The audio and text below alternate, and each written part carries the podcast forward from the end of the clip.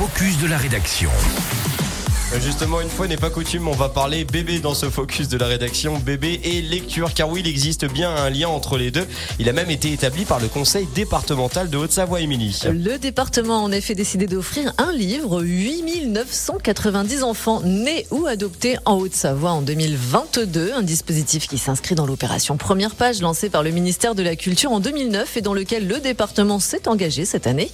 Ce dispositif illustre trois compétences phares du département, la lecture publique, la petite enfance et la culture. Une initiative qui ouvre les portes de la littérature jeunesse à certaines familles éloignées de la lecture. Elle permet également de sensibiliser les plus jeunes au livre, de renforcer les liens privilégiés entre parents et enfants, mais aussi entre les acteurs du livre et ceux de la petite enfance. Et du coup, est-ce qu'on en sait un peu plus sur ce fameux livre? Eh bien oui, il s'agit plus précisément de l'album Une toute petite goutte de pluie de Galia Tapiero et Marion Brandt.